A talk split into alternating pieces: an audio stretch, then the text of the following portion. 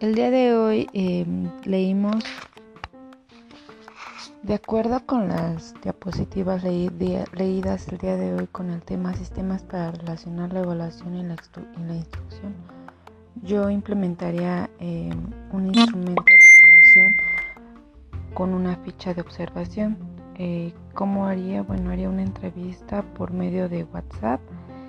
Haría dos dos entrevistas, un, que serían las dos por medio de WhatsApp, una por medio de eh, sería por audio y la otra sería videollamada al niño, al padre de familia o al tutor. Y si ya no, bueno, si en este caso no cuentan con ningún dispositivo, eh, iría a las casas a hacer las entrevistas, obviamente con las medidas necesarias.